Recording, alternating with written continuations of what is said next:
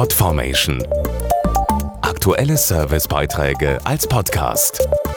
Regelmäßige Infos aus den Bereichen Service und Tipps. Sie werden immer wertvoller, gute Mitarbeiterinnen und Mitarbeiter. Deshalb sollten die Unternehmen alles tun, um sie an sich zu binden und nicht an die Konkurrenz zu verlieren. Worauf es hier ankommt, um ein echtes Zusammengehörigkeitsgefühl zu entwickeln, das hat jetzt eine neue Studie untersucht. Hier sind die Ergebnisse. Über ein Fünftel der befragten Studienteilnehmer sagen, dass sie perfekt zu ihrem Arbeitgeber passen und ein Viertel sieht sich als ein tolles Team. Doch welche Faktoren können das erreichen? Dazu Barbara Wittmann vom Karrierenetzwerk LinkedIn. Laut unserer Studie erzeugen vor allem folgende Situationen ein Gefühl der Zugehörigkeit. 58 Prozent der Befragten finden es am wichtigsten, alle Mitarbeiter fair und gleich zu behandeln. Stichworte sind hier Geschlechtergerechtigkeit oder befristete Arbeitsverträge.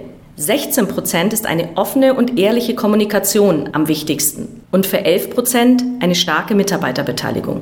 Gerade auch bei den jüngeren Generationen wird außerdem die Unternehmenskultur immer wichtiger, also zum Beispiel Menschen mit unterschiedlichen Hintergründen zu integrieren oder die Haltung eines Unternehmens zu gesellschaftlichen Themen. Das schafft Bindungen. Überrascht hat uns vor allem, auf wie viele Mitarbeiter bereit sind zu verzichten, wenn sie mit ihrem Arbeitgeber kulturell auf einer Linie sind.